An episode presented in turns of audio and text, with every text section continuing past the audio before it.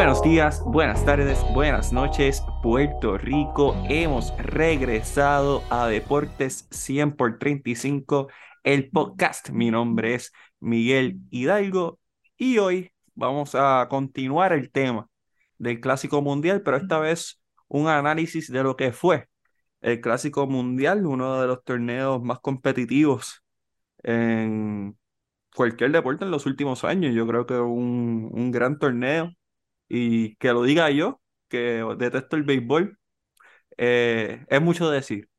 Por eso busqué dos contrapartes que aman el béisbol, que yo creo que el béisbol es primero, segundo y tercero y después viene todo lo demás. Y son gente que ustedes quieren y conocen y siempre están preguntando por ellos. Primero, voy a presentar directamente desde Bayamón, Puerto Rico, porque el última día de Río Piedras y se me ofendieron y los vaqueros ya volvieron a empezar hoy con el BCN. Así que de Bayamón, Puerto Rico, lo más grande que yo tengo, mi compadre, Junito Hernández. ¿Qué está pasando, yo? ¿Cómo estamos, Miguel? ¿Cómo estamos? Eh, feliz y contento de estar de nuevo acá. Eh, el clásico, como tú bien dices, fue uno de los, de mejores que hemos vivido. Eh, comenzando en la, en la serie de grupos Tuvimos sorpresas, tuvimos casi Estados Unidos eliminado, que es quien termina llegando a la final. Tuvimos el grupo que termina 2 dos a 2. Eh, todos los equipos, está el equipo, el grupo de Puerto Rico, donde República Dominicana sorpresivamente se queda fuera. Así que sí, fue un clásico lleno de, de, buen béisbol, de mucho béisbol, buen béisbol, que al final termina ganando Japón, que ah, termina siendo nuevamente eh, el mejor del mundo por tercera ocasión, así que felicidades a los japoneses y de eso hablaremos en este podcast a lo largo de, de, lo que estemos aquí. Así mito es. Y el hombre que viene ahora no necesita introducción, pero lo vamos a hacer.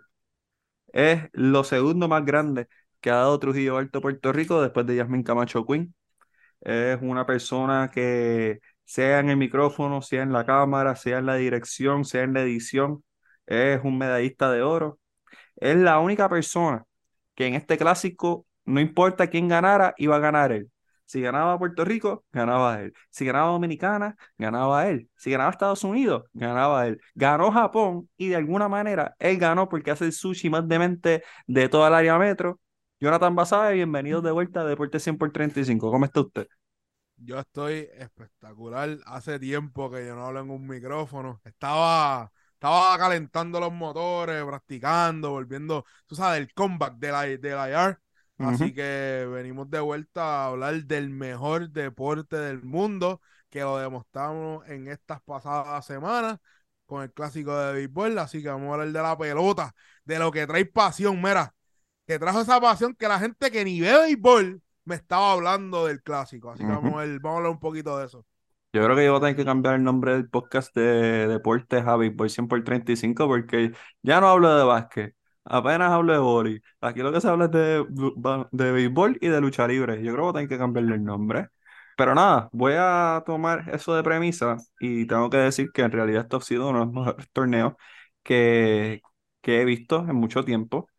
Eh, como mencionó Jun, en la previa, Japón se corona campeón por tercera vez en cinco ediciones y no la tuvo fácil. O sea, Japón, aunque sí dominó su grupo, porque siempre dominan su grupo, eso no es nada nuevo, se fueron invictos. Tuvieron que venir de atrás para ganarse a México, que derrotó a Puerto Rico y Puerto Rico, si jugaba con Japón, le ganábamos. Y lo digo yo, pero ya no puedo bregar con sus posiciones, simplemente hay que bregar con la realidad.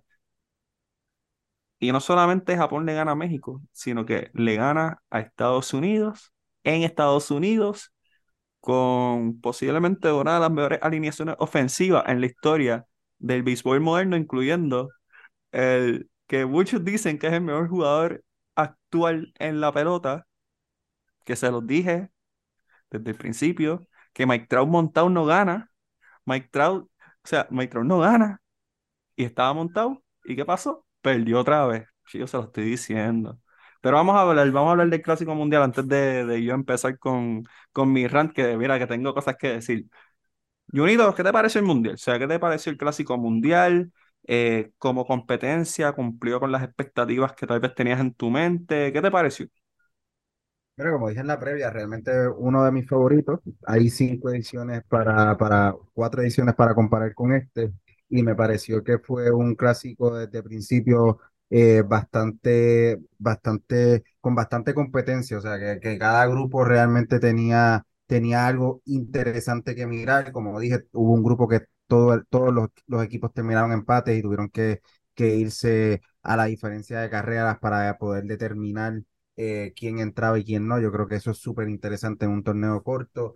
Eh, República Dominicana con quizás uno de los mejores equipos confeccionados en la historia de los clásicos y, y quedarse afuera en el grupo muy interesante a la hora de, de del historiador que, que cuente eh, pues la historia de estos clásicos. Yo creo que pues por segunda vez que, que un equipo o una potencia del béisbol como República Dominicana es la segunda vez que se quedan en fase de grupo. Yo creo que es para estudiar.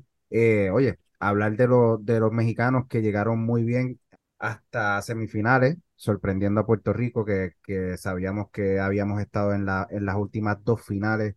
Eh, nos sorprenden, nos logran ganar y como tú bien dices, estuvieron, estuvieron a jaque a, a, Japón, que es el, actual, el que termina siendo campeón. Así que México también hace un muy buen torneo. Yo creo que al final se ha, se ha visto que el béisbol poco a poco eh, ha sido, ha ido interna, interna, internacionalizándose y ahora es un deporte un poco más global de lo que lo era en el 2006, como cuando comenzó esta, esta edición del Clásico Mundial de Béisbol. Para mí, en, en lo general, fue muy, muy, muy buen torneo. Yo creo que, que movió masas. Eh, vimos, vimos los números televisivos tanto en Estados Unidos como en Japón, como en Puerto Rico. Eran, eran unas cosas, eh, unos números muy, muy, muy buenos, muy positivos, así que me, me parece muy bien que ya eh, hayan anunciado la próxima edición para el 2026.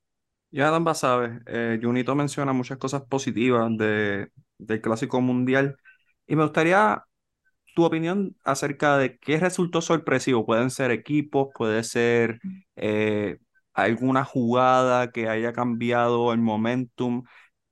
Sorpresas, sorpresas para ti de este clásico que te llevaste, ¿qué, qué te viene a la mente? Para mí la sorpresa más grande fue la competencia. A pesar de que sí, habían equipos como Israel que le dieron y tenga, hubieron más, es, más equipos competitivos a la hora de, de, de, de los macheos. Nadie pensaba que México iba a llegar tan lejos. Todo el mundo siempre ha pensado que México es una potencia de soccer, ni potencia de soccer, sino él literalmente es un país que donde predomina es el soccer. Inclusive Colombia, Colombia aunque no fue eliminado, llegó último y se eliminó, tuvo unas buenas batallas. Nicaragua le dieron de usted tenga, pero trajo jugadores a nivel de grandes ligas. Vemos el lanzador que firmaron los White Sox, que literalmente ponchó a tres grandes bateadores del equipo de República Dominicana y ahora tiene un contrato con las grandes ligas. Lo que yo, lo que me sorprendió de este torneo es el nivel, el nivel en el cual el mundo está adelantando y desarrollando jugadores a nivel profesionales. Porque si vemos los primeros clásicos, ya todo el mundo tiene a sus favoritos como Japón, República Dominicana, Puerto Rico. Pero este nivel de, de cómo se está compitiendo y ver más caras profesionales dentro de los equipos es que es un indicio de que el deporte, entre comillas, que la gente estaba diciendo que estaba decayendo, no, al contrario, países Nicaragua, Colombia, que son países predominantes, que el deporte que ellos juegan es el fútbol, están desarrollando profesionales dentro del terreno. ¿Y consideran que entonces el propósito del clásico que en cierto modo era internacionalizar el juego, como menciona Junito, se está cumpliendo porque me mencionan pues que hay muchos jugadores que, que están subiendo y hasta qué punto se le puede atribuir esto al clásico y no a tal vez que están buscando mejores oportunidades de estudios en, tal vez en los Estados Unidos o cosas por el estilo. Yo creo que más es el nivel federativo de crear profesionales, profesionales. Puede ser que el muchacho quiera irse a estudiar, el muchacho quiera ser un profesional en béisbol. Es creando jugadores eh, de alto rendimiento en otros deportes, además de los deportes que ya tienen base. Okay. Es expand expandiendo su, su, desarrollo en otros deportes. Y realmente se demuestra en este torneo, inclusive hasta la misma República Checa, que quién diría que en República Checa se juega béisbol, trajeron buenos jugadores que hicieron su trabajo, que, que, que batearon contra picheo profesional, que picharon contra picheo, que, que picharon a bateadores profesionales, inclusive el pitcher que ponchó Tani, tirando zona escolar. Pero eso demuestra que en países donde nosotros, nosotros, y estoy hablando nosotros, Puerto Rico, que solamente pensamos que se juega béisbol en Canadá, Estados Unidos, Venezuela, México, en estos sitios, que en otros países están desarrollando jugadores y están adelantando el deporte del béisbol. Me gusta, me gusta. Yo estoy, yo estoy de acuerdo con Johnny. Yo, yo creo que, que realmente está logrando el objetivo. O sea, vemos el equipo de Italia. ¿Quién, quién pensaba hace 10 años que Italia estaría eh, eliminando a un equipo como Holanda, que ya es un equipo que tiene experiencia basta en el, en el Clásico Mundial de, de Béisbol y que sabemos que Holanda fue uno de los rivales eh, máximos del, del, clásico anterior para, para nuestro Puerto Rico. Así que eh, me parece que sí, está logrando el propósito. Yo creo que el ejemplo que da eh, Basabe sobre el lanzador de Nicaragua también es un ejemplo eh, bastante marcado de lo que ha logrado y lo que puede continuar logrando este clásico si se sigue dando la exposición a estos jugadores que en su país el deporte del béisbol tal vez no es lo más que se ve, pero con un torneo así paraliza el país y, eh, en, países donde, donde no se ve béisbol, se estaba viendo el Clásico Mundial de Béisbol, eso que para mí tiene que continuar haciéndose el Clásico Mundial de Béisbol. Y claramente se vieron muchas cosas positivas durante este clásico. Sin embargo, siempre hay ese margen para mejorar. Eh, pensando aquí entre nosotros, pues, ¿qué les gustaría ver tal vez en, la próxima edición que yo mencioné que va a ser en el 2026? Y yo les aseguro hoy que nosotros vamos a estar ahí. ¿Qué les gustaría ver? A lo mejor diferentes grupos, a lo mejor se amplía el, el field, eh, tal vez no sé, no sé, ustedes díganme qué se les ocurriría que les gustaría ver para una próxima edición. En un caso utópico, porque realmente entiendo que pues tal vez el, el el mercado, el dinero, lo que representa en monetariamente el clásico, pues tal vez no es posible, pero tal vez que se haga en una sola sede, que Japón no tenga que viajar de Japón a, a, a Miami en, en cuestión de, de dos días. Eh, me parece que eso es una. Y segundo, y para mí es más importante que la primera, el, el formato de, de, de hacer los grupos. Creo que los grupos están un poco desbalanceados, no puedes tener a Venezuela, Puerto Rico y Dominicana siendo potencia dentro de un mismo grupo, pero tendré, tener en, otro grupo tal vez, y no voy a mencionar eh, países por no menospreciar, pero tener equipos eh, donde tres, tres, cuatro equipos tal vez están por debajo de lo que, de lo que representa en otro grupo. Entonces yo creo que tal vez mejorar la, la forma en que se preparan los grupos podría ser algo, algo vital para, para mejorar. Ya han pasado alguna, algo que le gustaría ver para el próximo clásico. Sabemos que también en este clásico no se jugó con las reglas que van a estar en MLB en esta temporada, así que también hay que tomar eso en consideración. Eh, una, tener una sede en el Caribe, literalmente es vital. No sé qué, yo sé que Puerto Rico ahora mismo no tiene las facilidades para lo no las al principio, al principio ahora en la magnitud que está el torneo, no creo que tengamos la facilidad para ser el host de, de o sede del clásico, pero una sede en el Caribe es vital. Una sede en el Caribe, Colombia, el mismo República Dominicana, un país que literalmente, si Japón tiene el beneficio de tener una sede, y sé que tienen el Tokyo Dome, tienen una sede, porque es una de las potencias del mundo, pues un equipo del Caribe debería tener una sede, además de Miami. Entiendo el punto estratégico de Miami, porque todo el mundo del Caribe puede llegar a Miami, está ahí mismo en Florida, pero yo, eh, se necesita evitar una primera ronda dentro del Caribe y estoy de acuerdo también con Jun con un pool, con, con los pools más balanceados. Eh, literalmente nos tuvimos, Puerto Rico se tuvo que matar con Venezuela y República Dominicana sin menospreciar los otros equipos, pero mm, no es por menospreciar otro equipo, nosotros somos potencia, igual que República Dominicana y Venezuela. Ahora mismo en el pool B está Australia, Japón, Corea, eh, Corea del Sur, China y República Checa. Aquí nosotros teníamos ya ahí Japón, literalmente si hay primero. ¿Cuál sería una competencia digna de Japón para poder competir a ese nivel? Eh, tenemos otra competencia, tenemos otros sitios como Chinese Taipei, Cuba, Italia, Netherlands y Panamá. y Panamá. Cuba no es, no está al nivel, a pesar de que llegó tan lejos, y también por el beneficio de que pool venía, no tiene el nivel tan alto como lo tenía hace varios años atrás, cuando empezaron el clásico de béisbol, que tenían un equipazo. So, yo entiendo que hay equipos que hay que balancear ese, ese pool, pero también yo estoy esperando que de aquí al próximo clásico, muchos de estos equipos eh, hayan subido su nivel de béisbol, a pesar de que lo subieron bastante, que hayan, que suban ese nivel a, a otro nivel, que la competencia esté más reñida. Mira, yo, aparte de lo del pool, yo creo que eso ya es universal, especialmente en esta región del Caribe, porque se comprende que hay muchos equipos que tal vez se quedaron fuera que merecían tener un, una opción real a ese campeonato. A mí me gustaría menos interferencia de MLB, que es imposible porque es un evento organizado por MLB. Eh, esto de que jugadores hayan sido llamados de manera sospechosa, y sé que es una teoría de conspiración, no hay, no hay nada que lo pruebe, ni algo por el estilo, pero eh, es, es curioso que Estados Unidos no llamó a nadie teniendo la gente con los contratos más exagerados, mientras que equipos como México, equipos como Dominicana, etcétera, etcétera, tenían que llamar a sus jugadores de vuelta para, pues, salvaguardar la salud de estos jugadores que igual iban a estar en sprint training y se podían lastimar ahí, ¿me entiendes? So, en un mundo utópico, como mencionó Junito, porque es pura utopía, pues sí, me, me gustaría eso, me gustaría que fuese más balanceado en ese sentido de que todo el mundo se puede quedar, todo el mundo mete mano y, y vamos a guerrear. O sea, José Miranda, yo estoy seguro que podía jugar, pero los Twins decidieron.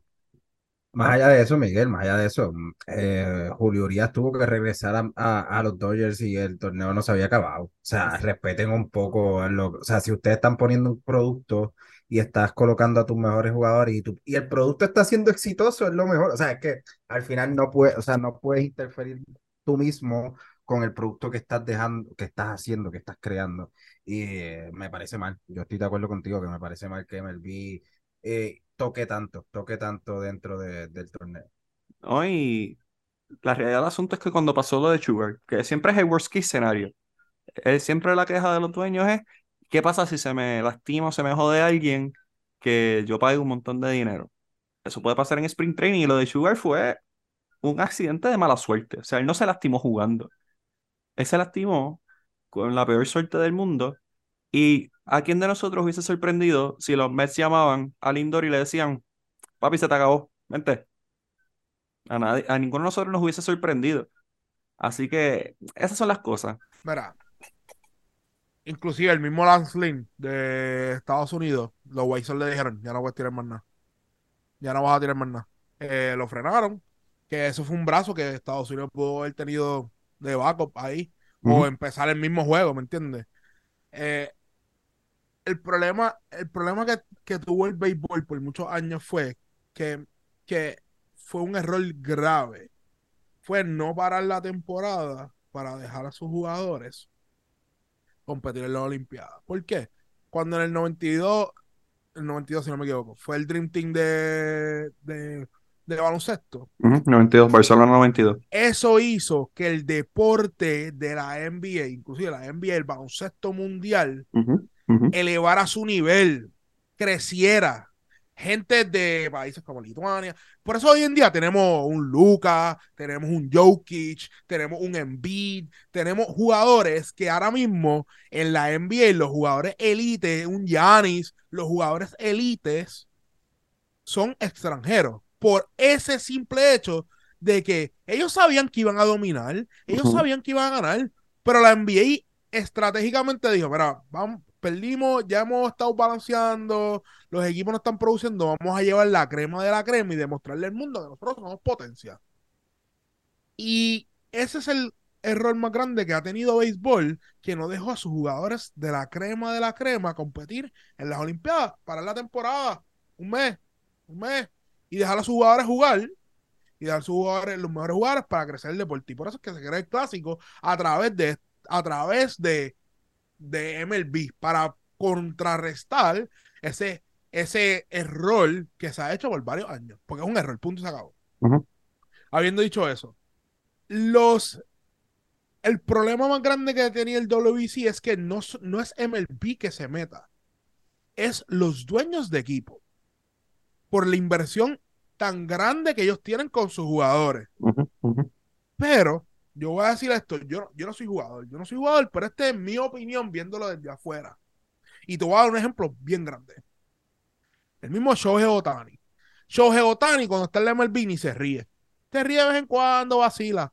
Aquí el tipo demostró emociones, demostró carácter, demostró personalidad. Inclusive gente que no sigue el deporte van a seguir a Shohei Otani. Por como, no solamente como actuó entre el terreno, sino como actuó fuera del terreno. Él se estaba disfrutando el béisbol como muchos otros jugadores representando su país. Lo que quiero decir con esto es que ellos, los, los, muchos de estos jugadores le trae más vigor en representar a su país y, divertirse que no lo vemos en MLB. Y ahí pueden haber jugadores que literalmente, que muchos han dicho que le importa más ganar este campeonato que ganar una serie mundial. Por eso, por, por ¿Mm? eso, yo quiero decir esto este torneo, el error más grande es que los dueños se impongan que sus mejores jugadores que representen diferentes países vayan. Eso es lo más grande. Y, me resulta, o sea, estamos de acuerdo los tres en ese punto. Y MLB, mencionas eso de visibilidad, exposición.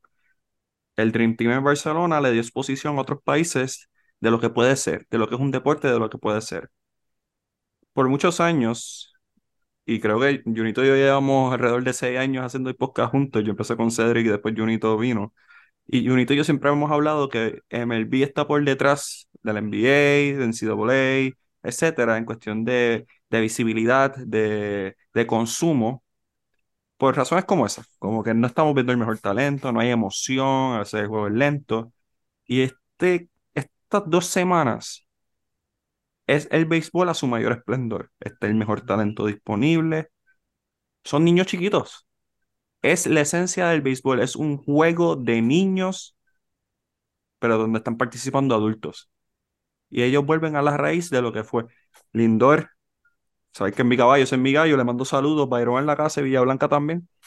Eh, él dijo, después de ese honrón que no se lo acreditaron, que voy a decir que es un honrón, igual que el juego perfecto, que no fue el juego perfecto, pero lo fue. Como, como para los tiempos de Villa Blanca, corriendo todas las bases. Eso es. Eso es. ¿Y cómo tú vas a engatusar a una nueva generación que no te está consumiendo? Eso mismo, el vacilón el ver la gente brincando, saltando, tocando pleneras, tocando guiro, mango power, fongo por aquí, eh, sushi por allá, tamales, todo, todo, todo. So, la experiencia del WBC es lo que carece MLB y por eso este torneo es tan importante. Y es lo que tú dices, vas a ver. Si los dueños no pueden comprender que algo así puede traerle mucha más visibilidad y mucho más dinero a ellos, pues hay falta de visión y falta de comunicación y si alguien sabe de eso, somos nosotros. Estamos aquí en Puerto Rico con el BCN y con todas las demás ligas. Así que si alguien sabe de eso, somos nosotros. No, inclusive el torneo le trae revenue a los owners. Y no sé, ok, esto es, hay que coger una pinza sal porque no sé si, si es verdad o no, pero lo dijo David Samson, que es el ex gerente general de Miami, el que es bien controversial. Él dice, él dijo, vamos a cogerlo con una pinza sal, él dice que cuando un jugador se lastima en el WBC, estos, eh, ellos, los dueños, el, torneo le provee un seguro para poder proteger a esos jugadores y su pérdida de dinero por el jugador. Y yo entiendo que mucha gente, ellos también quieren ganar una serie mundial, pero no van a tener una pérdida a cuestión monetaria si el jugador se lastima o no. Se lastima o no. es que es el, mismo caso que pasa con el mundial de FIFA. Si tú llevas a tu estrella y si te, se te lesiona ahí, hay un seguro que le paga el club. Ah, que ese jugador lo perdiste deportivamente durante el tiempo de recuperación, sí, pero las lesiones pueden pasar tanto en sprint training como entrenando, como, o sea, es que mira, mira, mira la lamentable lesión de Edwin Díaz. Fue una celebración que no era ni desmedida, era una celebración normal y, y mira lo lamentable que terminó siendo, es que al final las lesiones son parte del deporte y siempre van a estar, entonces yo creo que eh, más allá de, de, lo que pueden pensar los dueños y, y creo que en este, en este torneo los jugadores han sido bien expresivos en ese sentido de, de lo mucho que han disfrutado de, de, lo, de lo feliz que se han sentido, la atmósfera que se vivió en el estadio, que yo creo que a los dueños no le va a quedar otra que respetar la opinión de sus jugadores y el derecho que ellos tienen de representar su isla, o su, isla, en este caso Puerto Rico, su, su país, el, el resto del mundo. Y la exposición es algo tan importante, no solamente para ellos, sino para todos. O sea, cuando uno, y uso este ejemplo porque lo escuché recientemente de Steve Harvey, cuando tú no estás acostumbrado a un estilo de vida, a un estilo de vida millonario, si tú vienes de la nada, pues si tú no tienes esa exposición, tú no sabes a qué aspirar. Tú ves muchas cosas, pero tal vez no sabes cómo llegar. Ahora, tú expones a jovencitos a ver a un Francisco Lindor, a un Shohei Otani, a un Salvador Pérez, a un... Es más, un Chávez Young allá en Gran Bretaña que jugó con los indios de Mayagüez. Lo ves, es tangible. Estás, estás contribuyendo no solamente a que otros se motiven a jugar, y el béisbol es un perfecto deporte para practicar en conjunto porque hay nueve personas en cada lado. Es de los deportes donde más participación activa puede tener a la vez, comparándolo fuera del fútbol americano y, y soccer. Esa exposición tiene que ocurrir, está ocurriendo, basado en el ejemplo, y yo pienso que de aquí a, ponle cuando ya nosotros estemos en los 50, que todavía falta, eh, va a haber mucha más paridad y esa exposición es necesaria. Sí, me parece el, muy... mi- eh, el mismo Rosarena. El Ujú. mismo Rosarena ahora mismo puede ir a México y ir a cualquier restaurante y va a comer gratis. Sí, sí.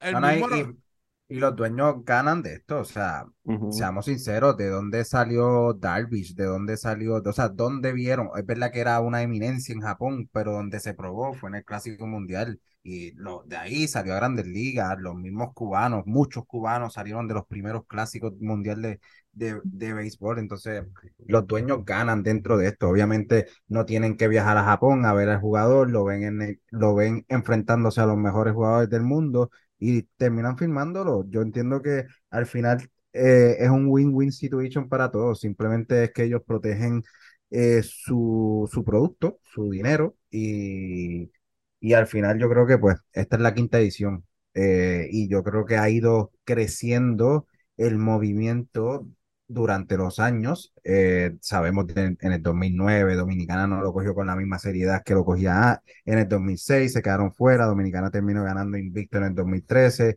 eh, después Estados Unidos dice, espérate, que he hecho tres, tres ediciones y no he ganado, se pone en serio, ganan, ahora Japón dice, espérate, que, que Estados Unidos no me va a, a empatar en dos campeonatos, yo voy a ganar el tercero, ¿y quién tú crees que va a buscar el, eh, en el 2026? Los dominicanos porque se quedaron fuera en la primera ronda, los japoneses quieren otra vez dominar, los Estados Unidos quiere revancha. Puerto Rico quiere estar ahí, Venezuela, entonces yo creo que es un torneo muy, muy bonito para que continúen haciéndolo. Y, como dije al principio, los, eh, algo bueno que ha pasado en este, en este clásico es que tanto jugadores de todos los equipos, pero importante que jugadores de Estados Unidos eh, tengan voz y voto y, y hayan dicho que realmente se han disfrutado el, el béisbol, World- el World Baseball Classic como ningún otro juego, o sea, ni en la Serie Mundial ni nada, el, el, el Clásico Mundial de Béisbol. O sea, ¿quieres decir algo antes de yo? Sí. No, inclusive de la forma. Es que tú sabes que lo, lo, lo que no me molesta, lo que esto demuestra la, la posibilidad del, de- del deporte. Esto demuestra que algo están haciendo mal en MLB, que el producto no es igual de entretenido que es en, en el World Baseball Classic. Inclusive, jugaron con reglas viejas y como quiera fue competitivo y como quiera fue entretenido y como quiera demostraron pasión. Hay, hay algo que MLB tiene que decir contra. Yo tengo que ver cuál es la fórmula donde, donde 96% de la gente en Japón vio este juego. Donde el 60% de los puertorriqueños vieron el juego de República Dominicana y Puerto Rico, que yo pueda replicar con mi producto. Que en estos países, en estos sitios, en estos lugares, se vio más esto que un juego de la serie mundial. Ellos, ellos, ellos, ellos construyen el torneo. Ellos tienen que, mira, decir, espérate, esto, esto es entretenido. Además de poner reglas que a lo mejor no benefician el juego. Además de poner, porque el béisbol, el problema que, que carece el béisbol, y lo digo yo, que amo este deporte, y todo lo que digo lo digo con amor, lo digo porque lo sigo desde que estoy en la barriga de mi mamá. Lo que carece el béisbol es identidad propia y dejar atrás el pasado que ya pasó y moverse al futuro de cómo se juega el béisbol hoy en día, cómo se demuestra pasión. Porque aquí, inclusive, el ejemplo más que yo siempre traigo en esto, que siempre traigo, es el de Acuña. Acuña llega a Atlanta con su piquete, con su flow, con su estilo, con su cara pintada. ¿Y qué le hizo Freeman? ¡Pum! Le borró la cara. Eso no se hace porque no se permite con reglas viejas y arcaicas que a lo mejor Freeman está siguiendo porque se las hicieron a él y él la sigue porque eso es traición. Oye, no es malo respetar la tradición, no es malo respetar el pasado, pero tú no te puedes quedar en el pasado porque del pasado era funcionaba allí. Ahora estamos en el futuro y el béisbol se juega súper diferente. Y no solamente súper diferente en, en, como béisbol, sino todos los países traen cosas entretenidas al deporte que cuando llegan a MLB no se demuestra por reglas de Clubhouse, por reglas de la liga, por, por X o Y razón.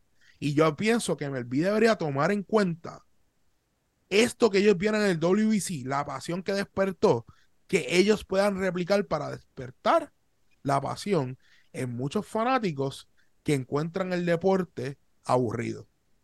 Yo no quiero brincar porque quiero tocar este tema, vas a ver, porque yo, pensando aquí en esta conversación que estamos teniendo, para mí no hay manera real de maybe poder replicar esto, más allá de que, pues, sí, ustedes sean ustedes, pero la pasión que tú mencionas es algo de país. Solo es algo que una ciudad puede replicar de la misma manera que un país. Y te doy el mejor ejemplo. Tú sabes que yo con la Selección Nacional de Puerto Rico de baloncesto, aunque me duele en el alma, aunque me saquen canas, aunque no, no quiero ir a hacer entrevistas, por todo, yo siempre estoy ahí y siempre los veo. Y Junito lo sabe porque yo, yo soy el primero escribiendo a Junito que estoy, que no quiero seguir viendo esto, pero lo sigo viendo como un masoquista que soy. Pero yo no consumo el producto del baloncesto superior nacional ya. Y no hay, no hay forma que ellos puedan replicar eso. Así que te comprendo y hay cosas que sí se puede hacer para beneficiar el deporte, como por ejemplo Masataka Yoshida. Ya yo sé que luego de este torneo, esas camisas se van a vender en Boston, yo no tengo duda. ¿Pero por qué? Porque rompió ese WBC y la gente vio lo que él es capaz de hacer. Así que no creo que MLB pueda hacer mucho para replicarlo, porque como mencioné, la pasión de nosotros como boricuas metidos en Miami, en el vacilón, en la jodienda, viendo a Elvis Crespo con el pelo pintado, abuchando a Anuel cada vez que perdemos porque es culpa de él, y Yankee en Clubhouse, son cosas que no se ven en MLB. Pero Miguel, yo, mira, y mira que yo en Estados Unidos, eh, obviamente no voy a compararlo, pero se vive, se vive, o sea, la gente tiene ese carácter de, de, identidad con su equipo de, de, de, su pueblo y de su, y de su área.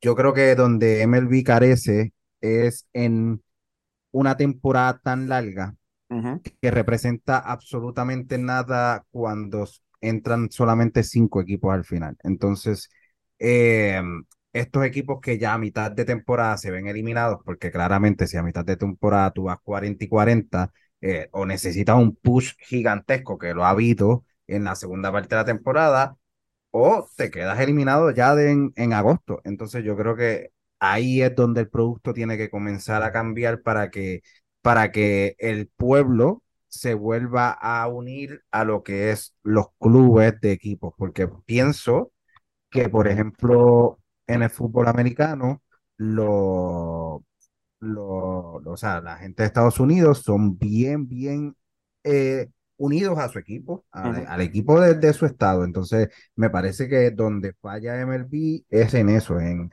en que la temporada sea tan larga, que haya un bache, que ya tal vez en agosto tu equipo, en agosto o antes, tu equipo esté eliminado de toda contienda.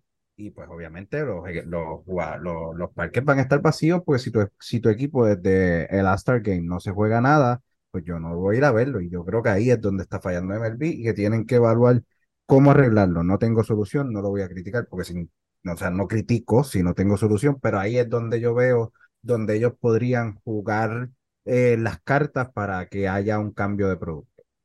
Y tú dices que están eliminados en agosto. Los Angels están eliminados desde que empieza Spring Training. Así que hay equipos que, como ese que yo puedo comprender. Hay que contar los palos a, a, a Mike Trout este podcast. Pero hay que encontrarlo cada vez que, a que jueguen un drinking game, cada vez que Miguel hable de Maestro se den un palo. Ah, pues te re- les recomiendo que empiecen, que, que hagan esto un viernes. No escuchen este podcast si no es un viernes. Viernes o sábado. Domingo no lo hagan porque el lunes no van a ir a trabajar, a menos que pues quieran lucirse. Vamos, Oye, vamos. oye, y, y rápido, esto rápido. Inclusive, la No, esto está postemporada bueno, fue- sigue ahí. la, la postemporada fue extendida. La postemporada fue extendida en ahora, en este último año, y se vio que estuvo entretenida. Sí, ese- ese- esos juegos que se añadieron fueron los más entretenidos. O sea, es que, es que se vive, porque se vive la tensión de que, de que, de lo que vaya a pasar. que literalmente el problema que ellos han tenido, y yo creo que a lo mejor lo han buscado hacer, pero el problema que han tenido también es que si tú cortas la temporada, hay muchos récords que fueron con 162 partidos. Claro, claro, claro. ¿Entiendes? Y ahí es donde, ahí es donde está, yo creo que muchas veces el tranque también. Porque a mí no me molestaría ver como, la, como, como en la NBA que son ocho equipos y ocho equipos. A mí, no, a mí no me molestaría ver eso. A mí no me molestaría ver ocho equipos y ocho equipos en la postemporada. Ver más juegos de postemporada que, que valgan la pena que ver, que ver 162 partidos. ¿Me entiendes? A mí no, a mí no me molestaría eso porque crea esa, eh, ese sentido de urgencia. Inclusive hasta más equipos pueden entrar.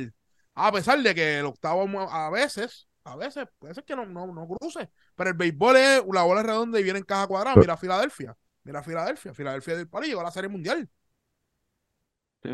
Tú- tú- tú lo- no, tú lo- eh, el pasado lo dijo ahorita que, que, que, que el béisbol al final eh, puede pasar cualquier cosa y cualquier equipo ah, eh, puede, puede ganar un partido. Y me parece, me parece bien que eso de extender un poco la temporada le dio un poco más de, ánimo a lo que podría ser ese torneo al final, pero yo creo que pues eh, deben, deben buscar la forma en que, en que la temporada regular no sea tan extensa y, y, se, y se achique un poco, pero tú lo dijiste al principio, aquí el problema es que los puristas del béisbol y los tenemos dentro de las reglas, los tenemos haciendo el calendario y los tenemos en el Salón de la Fama, o sea que aquí hasta que los puristas del béisbol no vayan saliendo, el béisbol pues va a seguir siendo un deporte del pasado. Y tenemos que también hablar el share revenue de los dueños, porque los dueños también quieren su chaucha. Yo no lo estoy defendiendo, yo no, yo no lo estoy defendiendo, pero al final del día tampoco se corta la temporada por la chaucha, los dueños no, pero ¿cómo que tú me vas a cortar si mi equipo no puede ser que no compita y no entre y no puedo tener ese share revenue de, de, de postemporada o ese bomb? Nada. Eh, eh, son tantas cosas que, que, que lleva a cabo cortar la temporada que ahora mismo a ellos se les hizo más fácil quitar el shift y poner un pitching clock.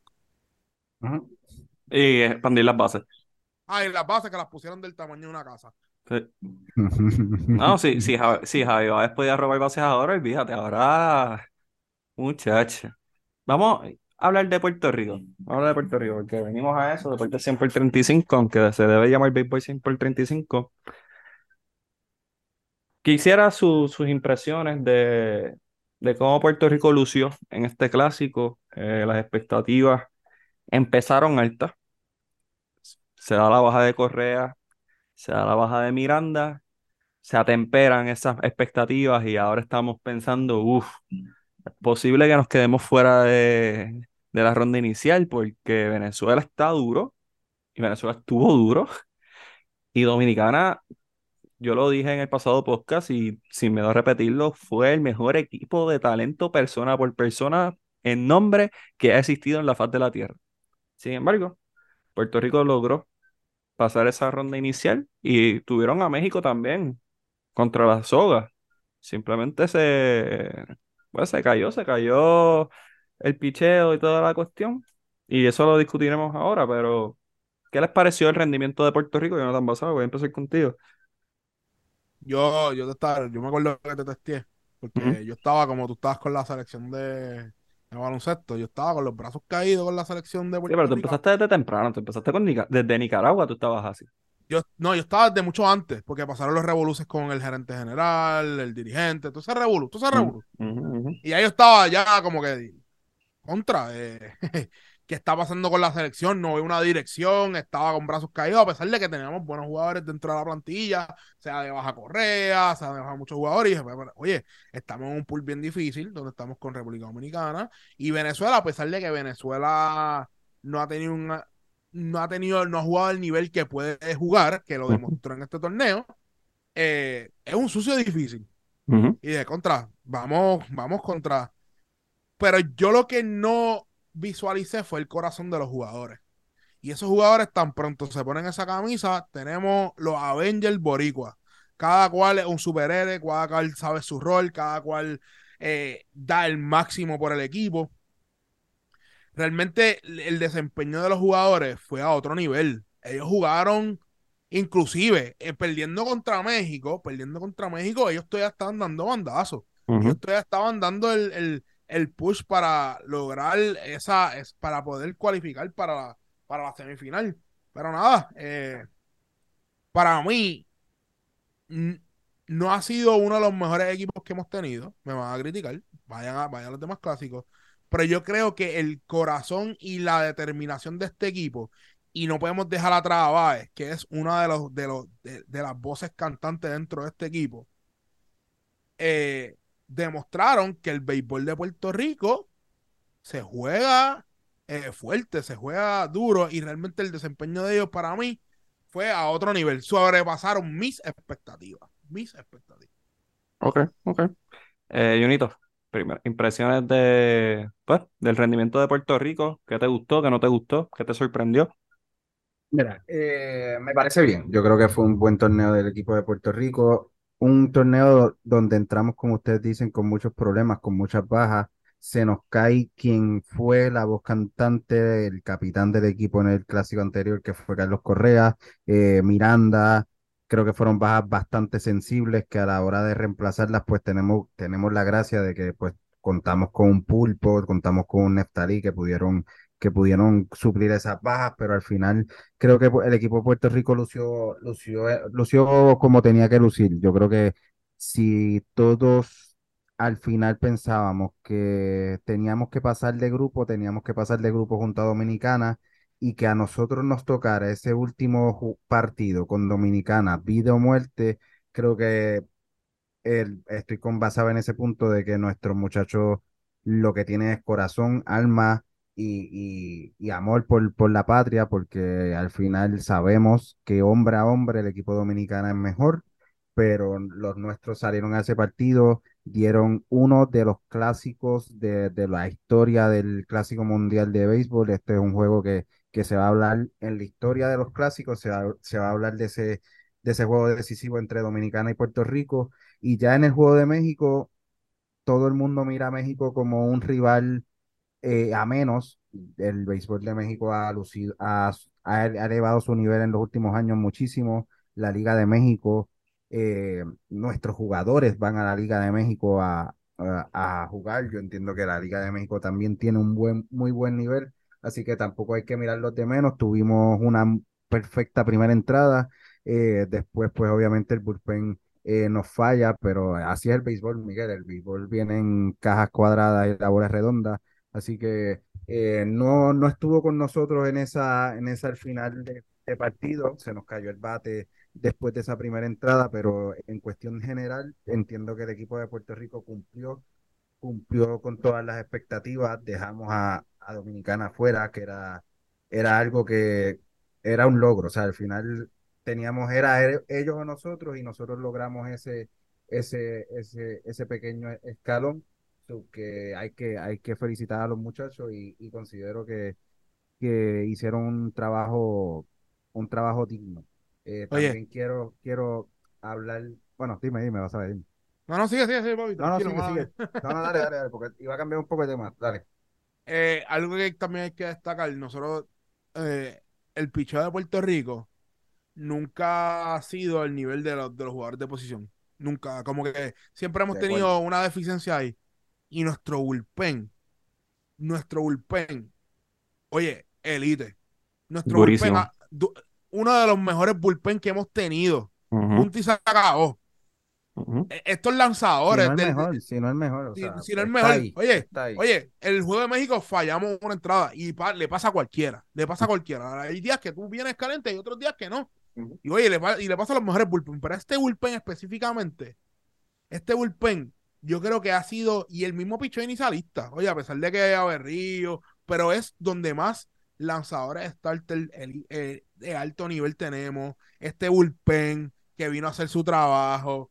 Realmente, eso fue algo de lo que me sorprendió, porque sí, jugadores de posiciones nosotros siempre hemos tenido. Somos, somos los reyes de, somos la casa número uno de desarrollar el catcher, eso, eso no tenemos duda, de jugadores de posiciones, eso sí lo siempre lo hemos hecho. Pero los lanzadores, Puerto Rico ha subido un nivel que se puede merodear entre los mejores bullpen de todo el mundo. Y lo, y lo, y lo demuestra el hecho de que nuestro ace, que en este caso es José Orlando Berrío, fue quizás el, el lanzador que, me, que peor lució en el Clásico Mundial de Béisbol. O sea, Quizás. tenemos a... Bueno, por no, por no, oye, a mí no me gusta tirarlo al todo porque tengo, mi, tengo mis cuestiones con ese juego de Venezuela, pero lo, yo, lo podremos hablar, lo podemos hablar. Fui yo, fui yo. Pero Michael Struman tiró dos buenos juegos. eh, José de León te tiró un- un- un- una joyita monticular. Eh, después trae a Fernando, a Fernando a abrir el juego y también lo hace muy bien. Yo creo que, como dice Basabe, eh, los lanzadores fue algo impresionante. El trabajo de los lanzadores muy, muy bueno, muy, muy bueno. Mira, yo, yo sabía que el bullpen era bueno. No sabía que el bullpen estaba así. Eh, y mencionan pues el juego de, de México, que Alexis pues desafortunadamente por pues, una noche mala, como tú puedes tener cualquiera, en una situación de presión también.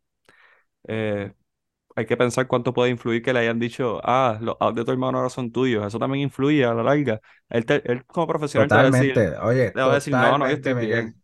Miguel, Pero- totalmente, aunque no se lo hayan dicho, Miguel, aunque no se lo hayan dicho, Alexis sabía que tenía que sentarse en los zapatos del hermano. Es que aunque no se lo hayan dicho, él se metió esa presión ad- adentro, porque es normal, Miguel, es normal.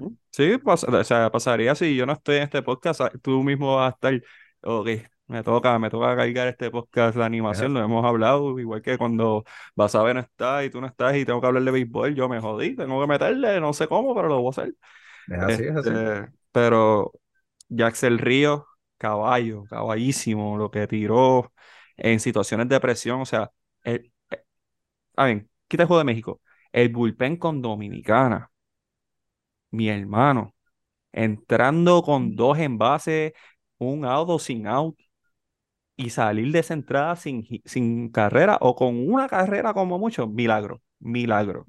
Así que más el juego perfecto que sí, José de León tiró el juego que nunca ha tirado, ni en la invernal, ni en, ni en, ni en, ni en diaper, ni las categorías que existan de béisbol. Y hay que darle crédito al bullpen que también, o sea, un Emilio Pagán, un Nicolás Padilla, un Jorge López, que, oye, Jorge López antes de ese juego de México también, ah, y, y estuvo a nada de salvar ese inning también. Se sacó los dos outs, faltaba uno, y simplemente un hit zángano que cayó, y pues ese provocó el rally de México. Pero el bullpen es muy duro, el bullpen demasiado duro, hay que darle mucho crédito. Eh, te me adelantaste y iba a decir que Basabe no había dicho Stroman, pero Stroman lanzó brutal. Y yo creo que se gozó el clásico con nosotros mucho más de lo que se lo gozó con Estados Unidos.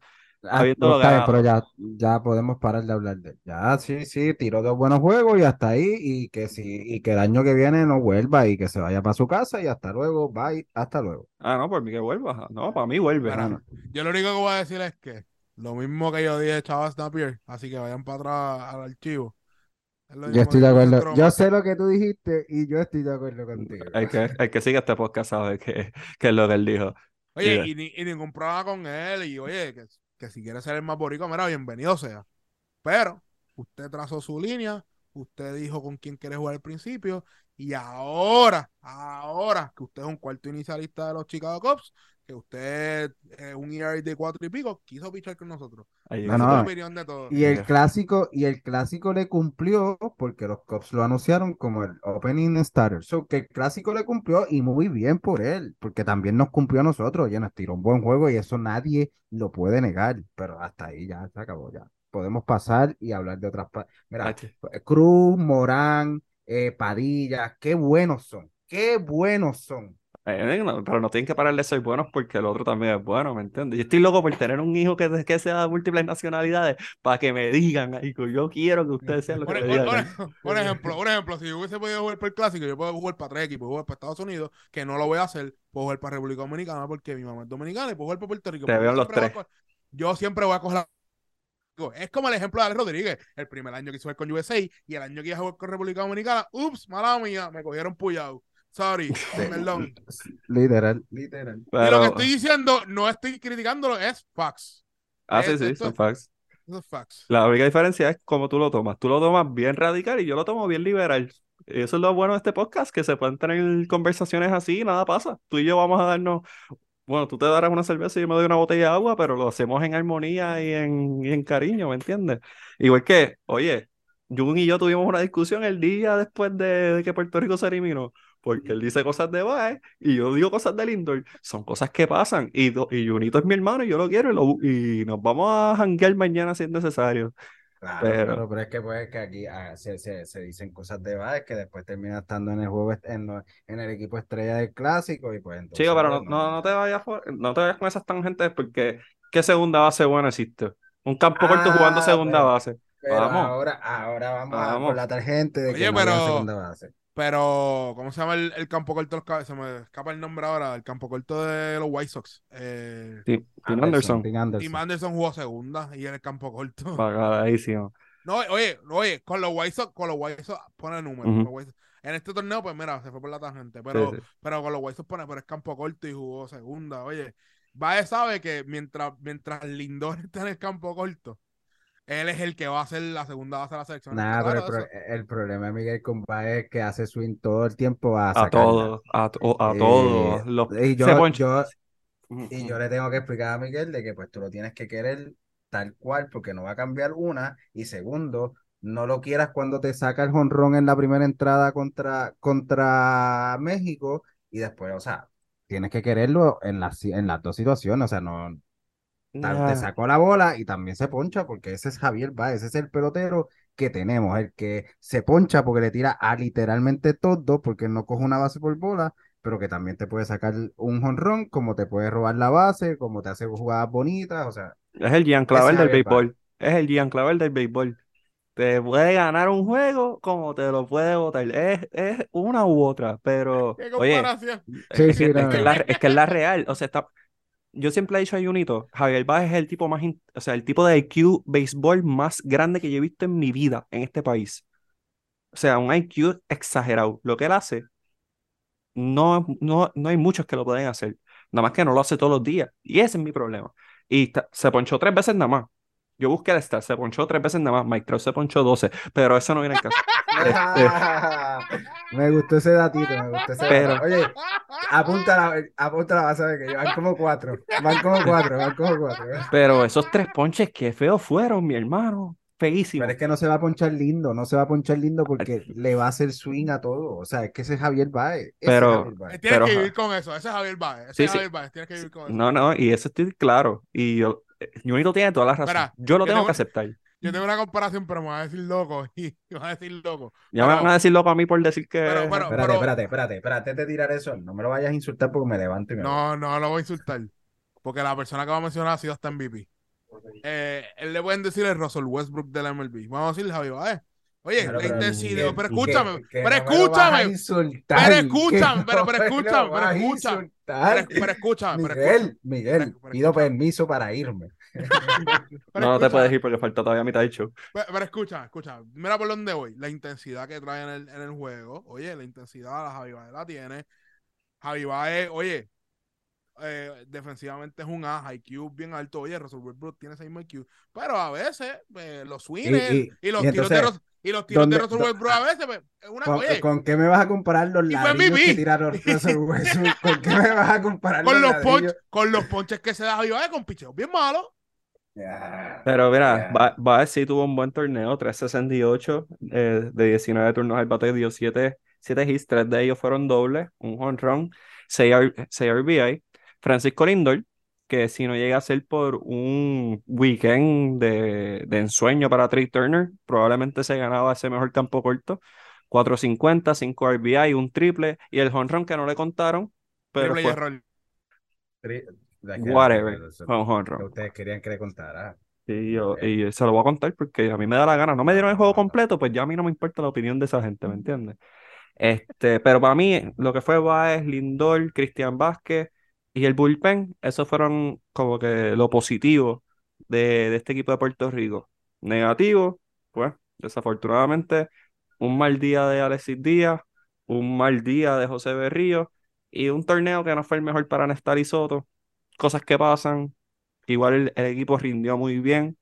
Eh, nuestra incógnita de Yadiel Molina creo que fue bastante, o sea, adecuadamente respondida. Creo que hizo un trabajo digno.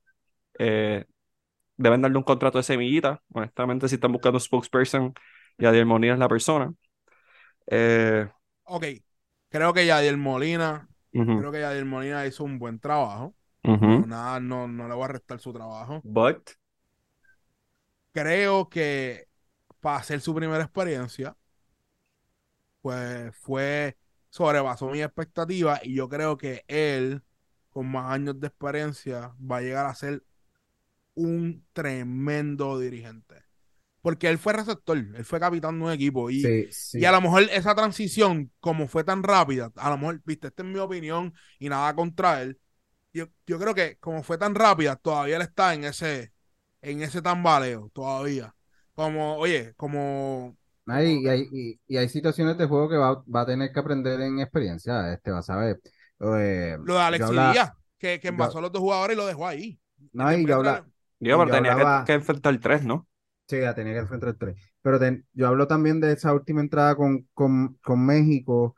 eh, he hablado con, con, con, amigos, con amistades, donde pones a, a batear a, a tocar a Machín, que yo creo que es lo que tocaba en esa jugada con hombre en primera, pero trae a Fargas a, a, a correr, teniendo a Henry en el banco. Yo creo que un dirigente con un poco más de experiencia tal vez hubiese movido un poco mejor las fichas ahí y no tener a Machín tocando, sino tener a Fargas o tener a Henry. Entonces, pues, oye, hay situaciones que, pues, como esa, no digo que, que lo hubiese, yo lo hubiese hecho diferente, no digo eso, simplemente que hay situaciones como esa específica que la experiencia te va a ir diciendo cómo moverte y obviamente Yadier no lleva ni, o sea, tuvo una experiencia eh, anteriormente al clásico y, y más allá de eso no. Entonces yo creo que con los años va a, a tomar la experiencia y si él sabe eh, manejar su carácter, que sabemos que es uno de, sus de sus mayores eh, problemas, yo creo que como va a saber va a ser un, un dirigente de éxito en grandes ligas.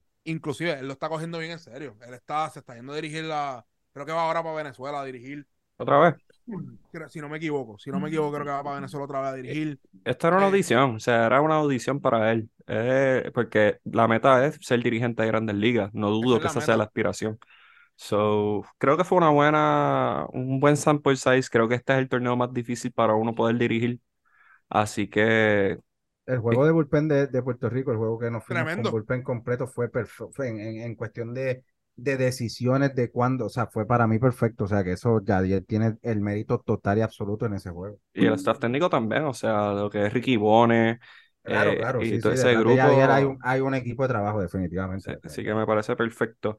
Eh, nada, Puerto Rico, dentro de todo, pienso que para el próximo clásico, estando Correa, estando Miranda, eh, yo le pregunté a Jun que en qué etapa de su carrera esperamos que esté Lindor, Baez, y él me dijo que el descenso del pick, pero todavía el pick. So, en teoría, si mantenemos un buen bullpen, si podemos tener un buen, eh, una buena rotación, hay oportunidad. Un equipo que yo quiero hablar rapidito, porque ahora voy a empezar a adelantar porque no. Muchachos, vamos largo. Este, equipos como Venezuela. Venezuela, mira, eh, venía con ese estigma de que siempre están montados, pero nunca en la liga. Sin embargo, en back-to-back games se la dieron a Puerto Rico y se la dieron a Dominicana.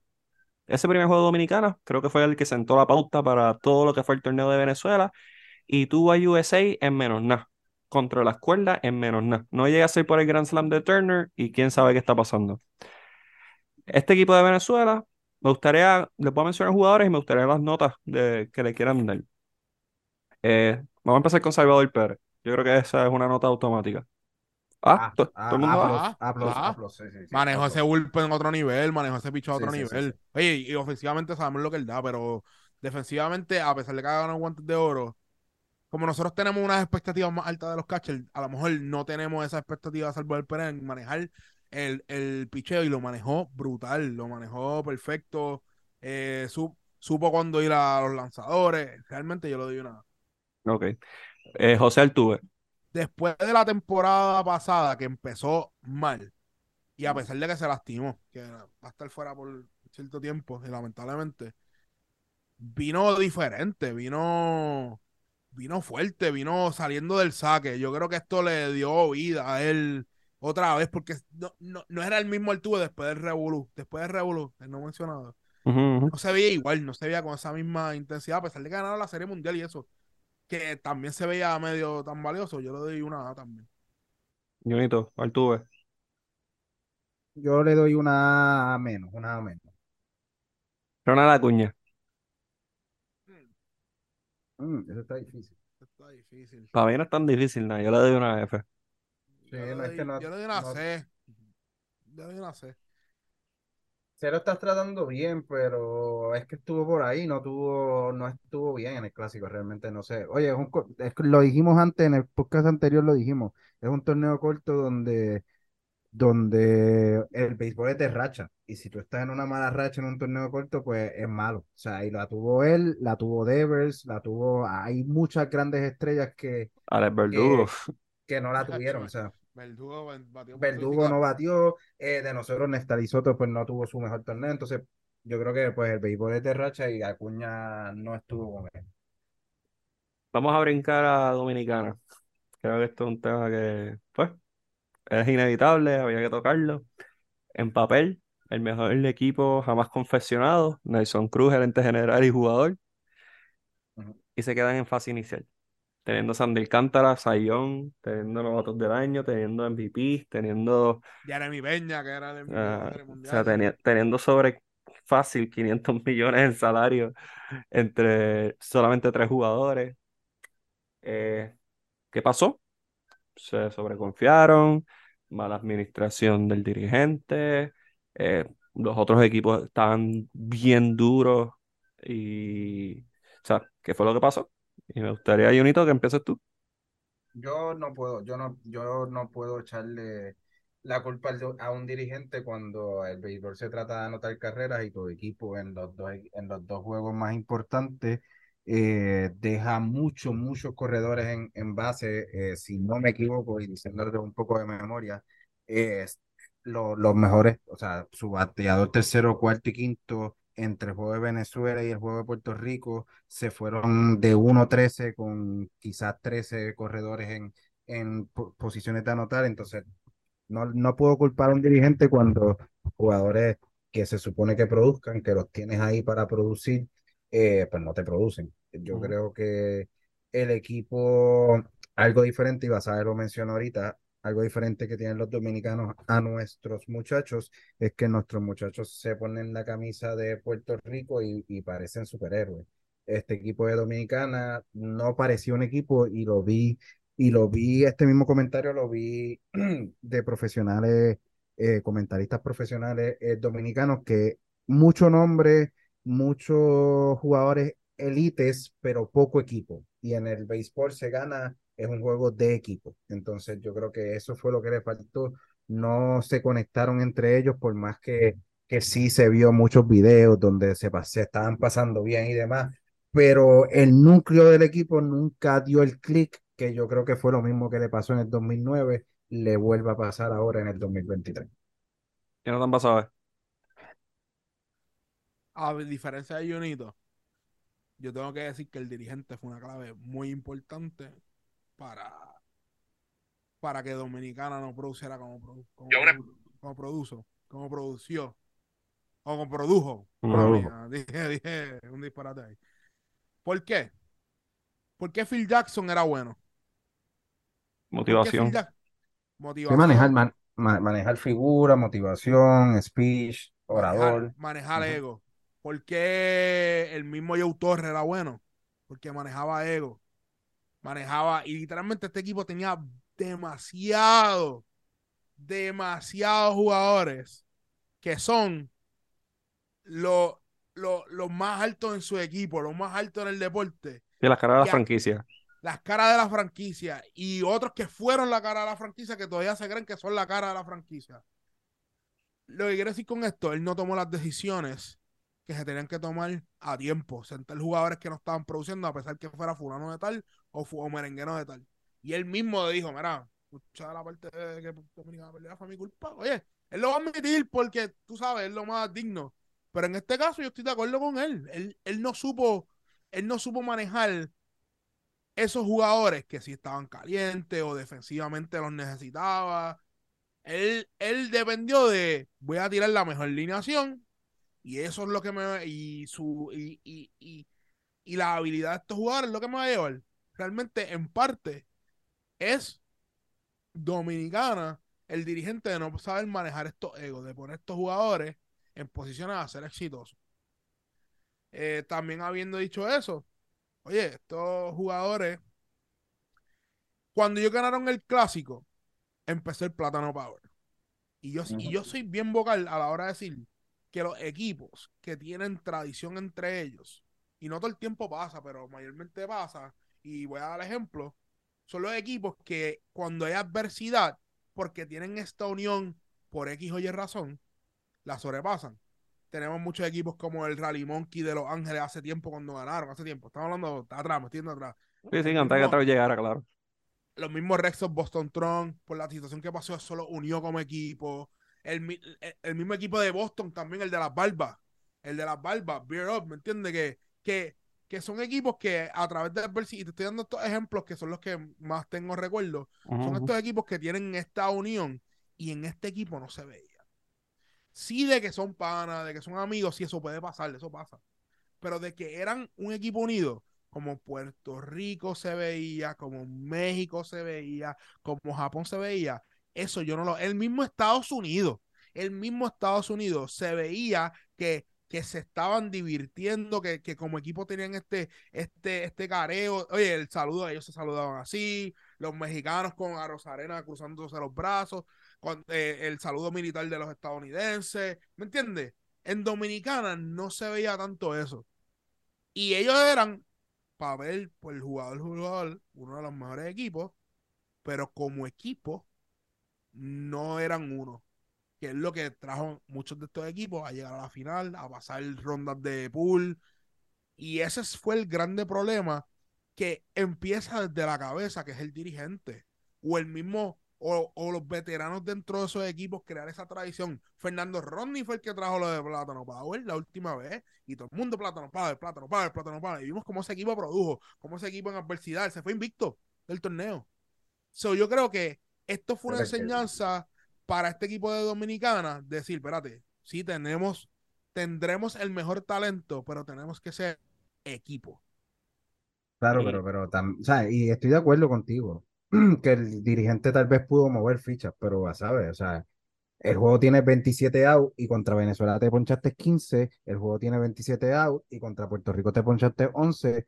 El dirigente no puede salir a coger el bate y batear por Rafael Devers ni por Manny Machado. Tienen que batear los bateadores y bateadores que sabemos que producen en sus equipos de grandes ligas.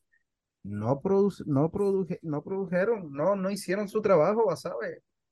Mira, él puede hacer movida. Él tiene, él tiene a Jeremy Peña, él tiene a Jeremy Peña que puede traer un. No, oye, no batió tanto en el clásico, batió punto bicicleta. Pero yo creo que no tuvo más oportunidad dentro del terreno para producir. Tú puedes, oye, Dever no te está produciendo. Dever, tú tienes a Machado, tú tienes a Machado, tú tienes a, a, a Jeremy Peña ahí que puede suplirlo. Oye, puedes traer a Wander Franco, que oye, que tampoco, oye, también batió 2.22, ¿me entiendes? Pero tú tienes jugadores ahí que tú puedes mover para producir. Y Rafael Dever tiene que entender, mira, papá, no estás produciendo, no estás produciendo, tienes que sentarte. No, en, eso, en eso yo estoy de acuerdo, pero tú sacas a Rafael Deves y pones al que tú quieras del banco y que batió punto bicicleta también. Por eso es que no le puedo echar la culpa al, al dirigente. Los jugadores no produjeron lo que tenían que ir a producir. Jugadores de la élite que estamos hablando, estamos hablando de un Manny Machado que cobra 300 millones al, al año. eh, o sea, eh, tiene un contrato de 300 millones. Estamos hablando de Wander Franco, que tiene un contrato sobre 300 mil, sobre 200 millones. Estamos hablando de Rafael Dever, que tiene un contrato sobre 200 millones. Es que son jugadores de alto, alto, alto nivel y que no hicieron su trabajo en el Clásico Mundial de Béisbol.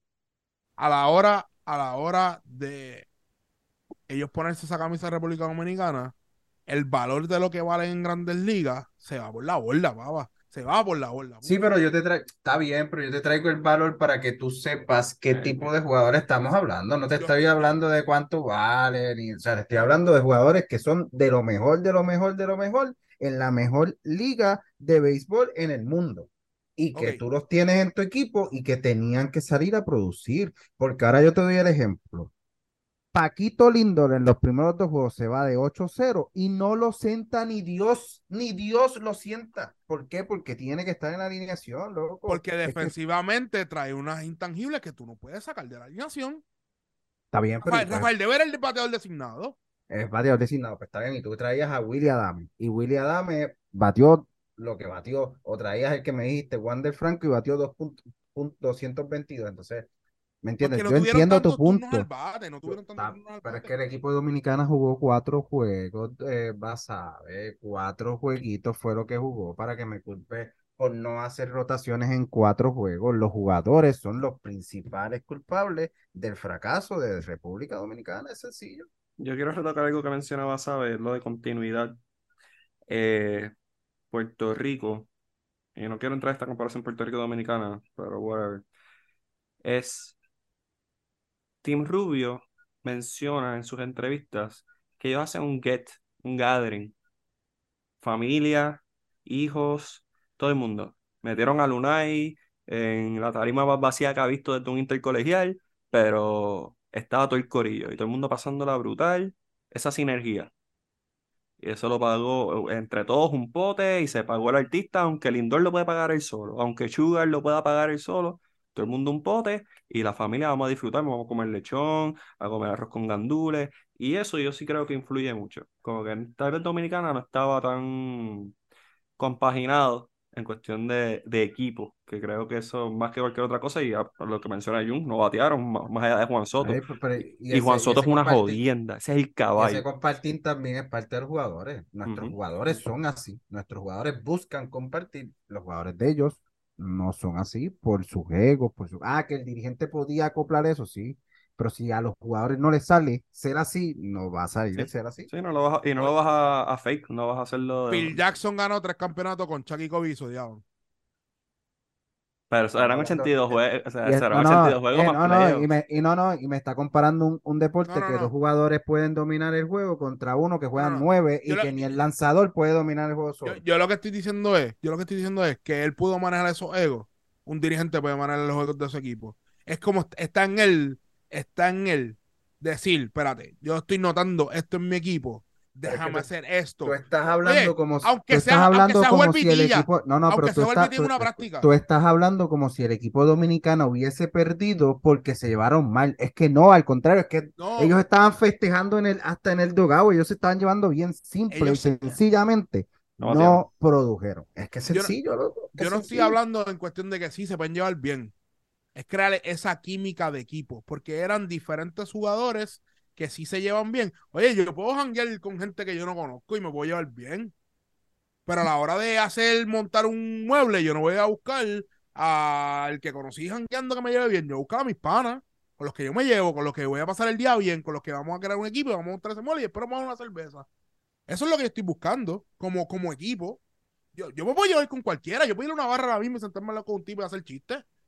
Otra cosa es que yo dependa de él en lo cuando se necesite Y yo creo que eso es lo que le carecía a Dominicana. Ellos se llevan bien, son mejores jugadores, pero eso empieza desde la cabeza del dirigente. El dirigente tiene que, que oye, o, o, el capitán del equipo, o el capitán del equipo, el mismo Nelson Cruz, que es un veterano, y darse cuenta que ha jugado en varios clásicos ya, y notar la diferencia entre Plátano Power y somos, somos individualmente somos bien duros, pero no somos, no nos vemos como equipo, no se veían, no se veían, inclusive Pero claro, estaban tú- perdiendo, estaban perdiendo y ya con las caras montadas, Puerto Rico perdiendo contra México y todavía estaban dando bandazos y gente en el dogado, Estados Unidos perdiendo contra clavo. Japón. Dijiste Nelson Cruz, jugador o gerente jugador. Pues Él es gerente Es general, lo- él es gerente general. pero, pero, pero fue parte del equipo todavía. Entonces, es lo que te digo. Yo creo que esto también, oye, no queramos, o sea, no los culpemos, pero tampoco los queramos sacar de la culpa. Los jugadores tenían que producir y no produjeron, me vas a ver, sencillo. Vamos, El juego se, se gana anotando carreras y dejaron an- eh, corredores en, en, en posiciones de anotar en todos sus partidos. Y en partidos importantes como Venezuela, que se acabó por dos carreras, y contra nosotros, que se acabó por tres. Es que y vamos a hablar de dos equipos que produjeron, ya que estamos llegando a la parte final de este podcast. Eh, USA. USA, un equipo ofensivamente bien confeccionado, no tenía ese cuerpo de lanzadores que tal vez tuvo un año pasado. Eh, ya no contar con Jacob de Grom es una baja sensible y se sabía que no iba a estar, pero Trey Turner, 391, 5 jonrones, 11 RBIs. Se creía que estaba jugando softball. Eh, Mike Trout batió 296, un jonrón, 7 RBI, 12 ponchetes. Eh, Mookie Betts batió 313, un RBI, eso pasa. Eh, él era el primer bate, ¿verdad? No, Sí. como no llega. Primero o noveno. Primero. Primero, Primero estaba primero. noveno y después lo subieron al final al sexto. O sea, wow. O sea, para mí, el jugador más completo que tiene la Grandes Ligas. Es más, lo, lo brutal de USA es que el mejor jugador está muy viejo y estaba de coach, que es Ken Griffey Jr. Eso es lo más brutal de todo Y, Estados ta- y Unidos. estaba dando bandazos en batting practice. Sí, o hacho, eso yo si le daba un turno lo cogía. Mira, si, si él llega a ser boricua, yo le doy un uniforme así con 50 años que me bate de cuarto bate, designado. Dale, voy a ti. Es más, a Igor mismo yo le daba la camisa si me dejaban. Pero ese soy yo. Eh, pero USA no logra esa, esa meta que ellos querían de co- conseguir el back-to-back. Eh, no es, se puede considerar decepción. O sea, se puede considerar una decepción para Estados Unidos no haber repetido como campeón. Pero también tuvieron un camino más fácil a llegar al final. So, Ok, ok. Bonito, ¿decepción o no? O sea, tú lo llamas decepción, vas a ver. de que no ganaron. Sí, sí, de, de no ganar. Oye, No, no, es sí. que como después mencionar lo del camino, como que me confundí un poco. Sí, o sea, ¿Es decepcionante el nivel de Dominicana o simplemente es como que, ah, pues me ganó un equipo de Japón que en verdad está bien duro? Bueno, yo puse a Japón ganando. Pienso que es, ganando. es decepción porque con tu equipo no puede, o sea, con el equipo confeccionado de Estados Unidos, tú tienes que trazarte un, un, una meta. Y la meta es ganar el título porque así puedes hacerlo. Y no hacerlo, no lograr ese título es decepción. Sea la, sea lo extra, sea que te ganó Japón, sea que te ganó el que sea. So que sí, yo pienso que fue decepción, pero es por, por la calidad de, equipo. Oye, hablamos de la alineación de Dominicana, pero es que mirar la alineación de, de Estados Unidos y como Basabe dice, los primeros juegos tenías a Mookie Betts número uno y a Trey Turner con cinco honrones lo tenía bateando noveno bate. Octavo era Real Muto, que es el mejor catcher ofensivo en la Grandes Ligas después de Salvador Pérez. Es que volvemos, es un equipo bien, bien, bien completo que, oye, perdió contra un equipo que obviamente no conocemos todos sus jugadores porque juegan en Japón, pero Otani se los dijo al principio del juego, ustedes los admiran, pero nosotros estamos a su nivel, hay que ir y ganárnoslo, y así lo hicieron. Eh, Japón siempre ha presentado equipos buenos, de, los clásicos siempre terminan eh, jugadores de Japón en, en, grandes ligas, y eso es lo que va a terminar pasando después de este clásico, se van a, también se van a unir al- algunos jugadores a grandes ligas. A mí lo que me pareció fue un final de película, de las mejores películas de Hollywood, el mejor jugador del momento y quizás el que terminará siendo el mejor jugador de la historia del béisbol, lanzando contra el bateador de la década, que es Mike Trout, eh, a mí me pareció un final de película, un mejor, o sea, jamás, nunca un escritor va a escribir algo más bonito que ese final 3 y 2, con un slider perfecto en la esquina afuera, ponchándose, eh, tirándole, es que para mí fue perfecto, o sea, que eh, fue un final de película de Hollywood y cerrando un torneo, como lo hablamos al principio, de los más completos, de los más bonitos y de los más exitosos. Yo sabía que USA iba a perder. A mí, en decepción, yo sabía que USA iba a perder. Porque, pues, tienen al máximo perdedor en el equipo. Y, y qué casualidad que terminó ponchándose. No es ni el mejor equipo. oye, oye, solamente tiene seis ponches así, Y tirándole. Y estaba, oye, estaba atrás con la resta de Estaba atrás con Otani. Eran Yo, 100. yo, yo siendo, yo siendo Otani, yo entré al clubhouse y me la río en la cara. Y llego con la medalla y el trofeo y me la río en la cara. Y después firmó con los. Dodgers. Yo el, el, el slider de Otani, yo lo pondría en repeat en un video en el Clubhouse, porque es que es un monumento, es que de verdad es un monumento. Hermoso. es un- Eh, Oye, es hermoso. un monumento. Entonces, Mira, eh, espérate, eh, rápido, esto es rápido. Entonces, Mike Trout, en el segundo swing, mir- yo creo que él mira el bate y dice, gracias a Dios que este tipo juega conmigo. Qué Mira. mal María lucir este tipo en Grandes Ligas. mira, yo siento que solamente seis personas pudieron haberle bateado ese slider. Ted Williams, Pete Rose, Barry Bonds, Ken Griffey Jr., Ichiro Suzuki. Ty Cobb. Ok. Más nadie. Más nadie. Ah, y Tony Wynn, y Tony Wynn, perdón. Siete. Sí, Tony Wynn, Tony Wynn por lo menos le da un favor. Este, yo le añadiría a Pujols también porque pues Pujols es Pujols, pero ajá, ajá. Siete personas. Eran los únicos que podían batear eso. No, y, y, y los comentaristas estaban hablando, ¿no? Que Otani nunca ha tirado, no, nunca ha cerrado un juego. Él dice- Y en mi mente, chicos, es lo que quiere ganar por Japón. Él va a tirar. Él mismo dijo, mira, yo no me voy a tocar lanzar, pero yo, yo cierro. Y literalmente vino y cerró, hizo su trabajo.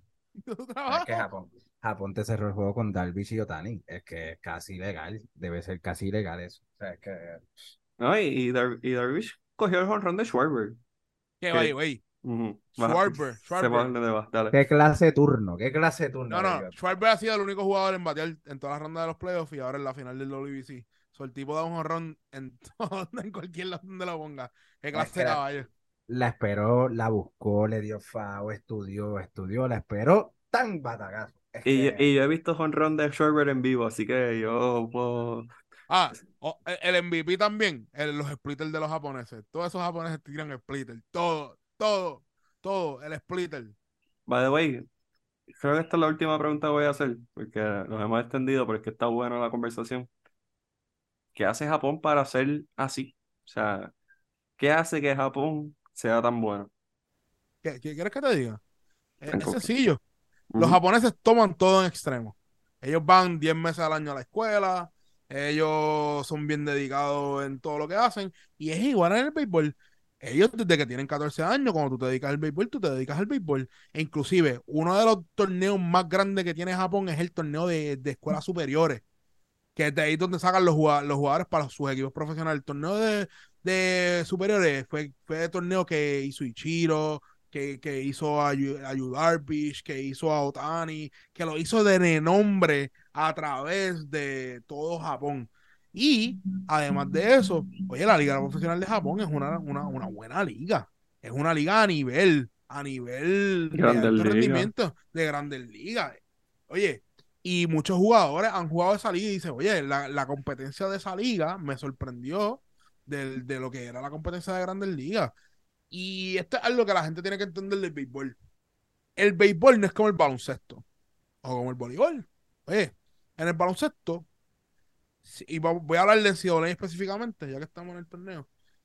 Si tú eres un equipo de D1, tú le vas a ganar a un equipo de D2 y a un equipo de D3 por el pool de talento, por el pool de que tú tienes estos jugadores de, de alto rendimiento.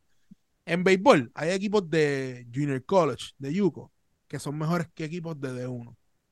Hay e- equipos de D2 que son mejores que equipos de D1. ¿Por qué? Por el, el uno tienes más jugadores, tienes un pool más grande donde puedes buscar jugadores y literalmente tú no vas a ver a todos los jugadores y hay jugadores que terminan ahí. Inclusive el Pujol salió de un, de un Yuko. Pujol salió de un Yuko. Nadie sabía quién era Pujol. Lo que quiero decir con esto, Japón, eh, su forma de entrenamiento, de cómo cogen el proceso, el mismo Ichiro, de que decía, él, él lloraba y todo con, entrenando porque era bien fuerte, de la forma que ellos cogen el entrenamiento y cómo juegan el deporte, que es la pasión del país, literalmente la pasión del país, el deporte número uno en el país, eh, lo hace un equipo competitivo, lo hace un equipo que puede competir con cualquier estrella de la, de, de grandes. Y lo vimos. Ahora viene Yoshida, ahora viene, este, tenemos a Yu Darvish, tenemos a, tenemos a Otani. Y, y, y, lo tuve que buscar porque se me olvidó el nombre, pero ahora me recordé, está Murakami. Una vez, eh, yo soy fan ahora del baribón japonés. ¿Viste? No es el baribón japonés. Él no es el baribón japonés, pero, pero le da igual de duro. Le da, le da igual de, le da igual de duro. Rompió el récord, el récord que tenía el baribón japonés, que tiene más de 700 honrones en Japón, que son 56. El récord lo tiene, el récord de honrones de Japón, lo tiene Valentín. ¿Saben quién es Valentín? El jugador de, El de Holanda. de el de Holanda. Lo tiene, que son 60, pero Murakami rompió el récord de, de jugador japonés. Sí, que lo mencionó en el 50 último podcast. Durísimo. 56 honrones en 140 juegos. Mm, 140 juegos. 12 menos, 12 menos que la Grandes Ligas. So, lo que quiero decir con esto es que ellos tienen jugadores de alto rendimiento y lo que quiero decir también con esto, que el béisbol, no importa dónde tú estés jugando, si tus jugadores tienen un alto rendimiento como jugadores, pueden competir con los mejores equipos en el mundo. Bonito. ¿Algo que añadir? No, estoy de acuerdo con lo que dice Basabe. Realmente Japón, básicamente, desde, desde, desde pequeño te inculcan eh, eso y la dinámica de bateo de Japón es una de contacto, de siempre buscar y, buscar los fundamentos. eh, así que eso, básicamente eso, fundamentos. Ellos juegan el béisbol con mucho fundamento, eh, jugando el béisbol pequeño, le enseñan a tocar a cada uno de esos jugadores, le enseñan a batear para el lado opuesto eh, le enseña a, a batear para hit and run y demás, y demás jugadas de béisbol pequeño, así que yo creo que eso, ellos le enseñan desde fundamento y, y menos, y menos lujo, menos lujo, que es lo que se ve más acá en este lado del mundo. Hay que meter chinchorros en, en, Japón y, me- y llevar el perreo allá. Para que veas cómo se desarticula toda la estructura japonesa de béisbol y estamos todos a la par.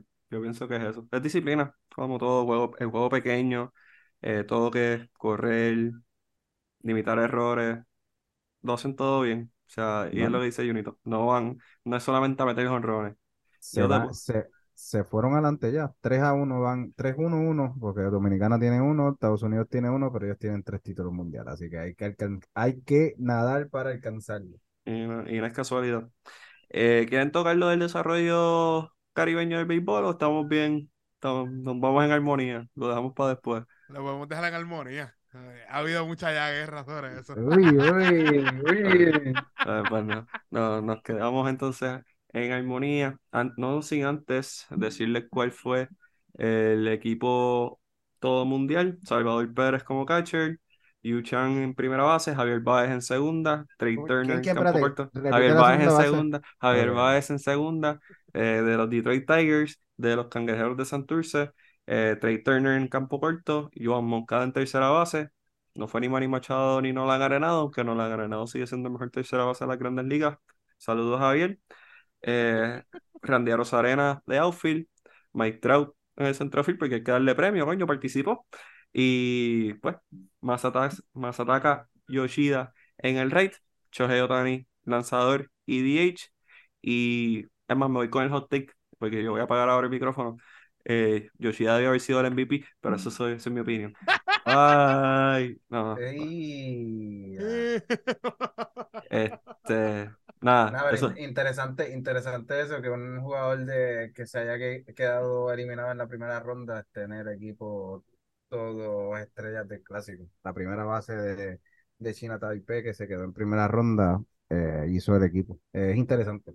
Sí, no, y lo curioso, y eso habla también de, pues, del nivel de talento o de el bajo rendimiento de muchos en esa posición, o sea, teniendo un Manny Machado no lo han arenado, que en tercera base especificando, porque Joan Moncada pues se llevó ese premio, pero jugadores en primera base también no, Sí, como Gold, Goldsmith que lo tenía este Estados. Unidos. El eh, no, MVP. el MVP de la Liga, de la de la Liga Liga Nacional, Nacional. exacto.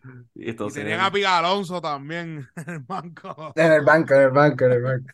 y todavía no ganaron. Es que lo te digo, el hombre es... Mike Trout va- mm, se retira, en verdad. Se retira ya.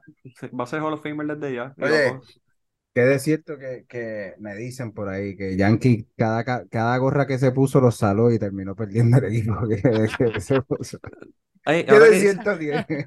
Y ahora que dices eso, por favor, hagamos la petición de que ni Anuel ni Luyan pueden entrar a un evento deportivo del país, porque diablo, siempre perdemos.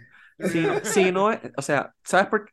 Junito, yo no había tenido esta conversación contigo, pero ya que estamos aquí. ¿Tú sabes por qué en verdad le ganamos a Dominicana? ¿Qué le Cuéntame. ganamos? Porque el poder de Marc Anthony y Yandel, o sea, el bien, la luz de Marc Anthony y Yandel es mayor a la oscuridad de Anuel y DJ Luyan. O sea, por eso fue que ganamos. O sea, no, no hay otra explicación. Porque el juego que no fue Yandel y no fue Marc Anthony, perdimos. Que fue ese juego con, con Venezuela. Y no es que perdimos, es que nos dieron para llevar. Así que vamos a, yo quiero esa petición. Vamos a prohibir su entrada a, a eventos importantes de Puerto Rico. Pues, oye, si quieren ir para un centro superior nacional, vaya. Conmigo no hay problema. Pero Después que las- no sean vaqueros, que vaya donde ellos quieran. Sí, sí, pero la se- no vaya, no vaya a joder a la selección nacional, por favor. Eh, esa, esa es tu forma de ser patria, pero eso no, eso es aparte. Este, Jonathan Basaba, algo que le quieras decir a tu público que lleva tiempo aclamándote. Ah, los quiero, los adoro y siempre los tengo en mi corazón. Y si lo quieren ver, lo pueden ver en el Watusi. No, anuncio no Coming pagado. soon, coming soon. Cierra y abre los ojos, probablemente esté ahí. Y bonito, algo que le quieras decir a tu público. No, no, eh, feliz, contento y agradecido de estar aquí, eh, que nos sigan escuchando y, y nada, se acabó el Clásico Mundial de Béisbol 2023 y a esperar el, el 2026. Que pase el tiempo, mano. Ujú. Y yo, pues, síganos en las redes, Deportes 100 por 35. Eh, en realidad no sé de qué voy a hablar en el próximo podcast. A lo mejor voy a hablar de Backlash, que viene a Puerto Rico. Este, a lo mejor me animo y hablo del BCN, lo dudo, pero es posible. Eh, no sé, pero lo que sí es, es que el sol de Puerto Rico calienta más que el de Phoenix. Y eso es algo bien importante que resaltarlo. Y nada, le deseamos una linda noche, un lindo día, una linda tarde, todo depende de qué hora nos escuche. Y si va a ser el jueguito del Drinking Game, por favor que sea un viernes en moderación y pase la llave si va a tomar participación en ese juego.